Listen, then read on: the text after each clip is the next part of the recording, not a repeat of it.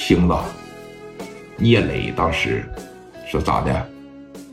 展现王者风范的时候出来了，啊，一二三四，往正中间这一站，后边一大帮子小弟基本上是被自个儿这些哥们给干着了，咔着往这一整，哎，好多人在这蹲着也不敢动弹了。聂磊说话了。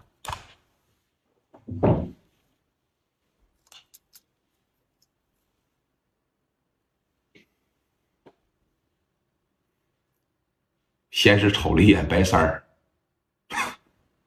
就那个笑啊，兄弟们，你想想，压着你打，打完了以后朝着你，谭冲路白三儿，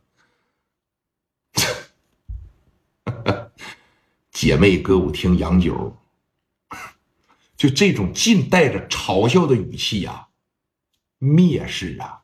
刚才咱们讲故事也说了，聂磊打心眼里边现在没拿你们当人。来到了白三和杨九的正中间，聂磊开口了：“啊，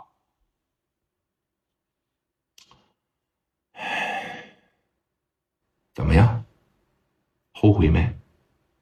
嗯，蒋元啊，磊哥。”知道聂磊让蒋元干啥吗？往跟前一来说的这句话呀，就着实吓了刘三儿，着实吓了杨九妹一大跳。你知道聂磊得说啥？你要搁平常来跪下跟我道歉是吧？叫磊哥或者咋样？没有，干啥呀？买安眠药去。我操！白三儿当时这，兄弟。把嘴闭上，叫磊哥，我就给你这一次机会啊！再叫兄弟，扯你嘴巴子，长你嘴。蒋元，买安眠药去。哎呦我操！即墨路那么大，卖啥的没有啊？斜对角奔着药店就去了。那个时候安眠药管控的还不是特别死啊！往这药店里边这一进来，蒋元手里边拿个五连发嘛。给老板吓坏了，哎，说说说，你看这没事，老板啊，我不是过来闹事的，我也不是过来抢店的，来六瓶安眠药，剂量大的啊。你看要这么些安眠药干啥呀？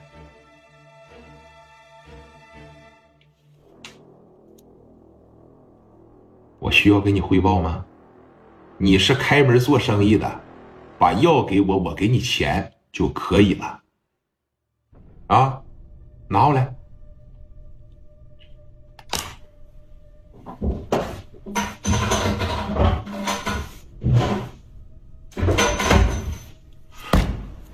一大板一共九个。九个，我我我我我我我那啥，我给你拿出来三个，不用了，九个全要。